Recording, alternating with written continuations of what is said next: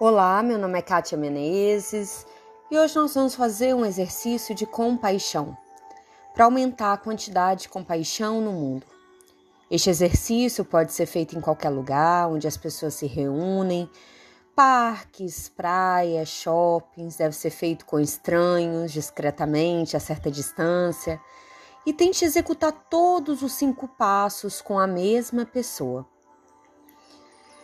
E o resultado que você vai ter é o sentimento de paz pessoal. Passo 1. Um. Com a atenção voltada para a pessoa, repita para si mesmo: Assim como eu, esta pessoa está buscando felicidade para a sua vida. Passo 2. Com a atenção voltada para a pessoa, repita para si mesmo: assim como eu, esta pessoa está tentando evitar sofrimento em sua vida. Passo 3.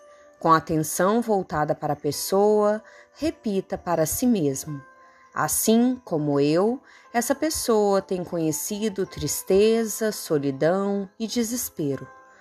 Passo 4 com atenção voltada para a pessoa, repita para si mesmo: Assim como eu, esta pessoa está buscando satisfazer suas necessidades. Passo 5.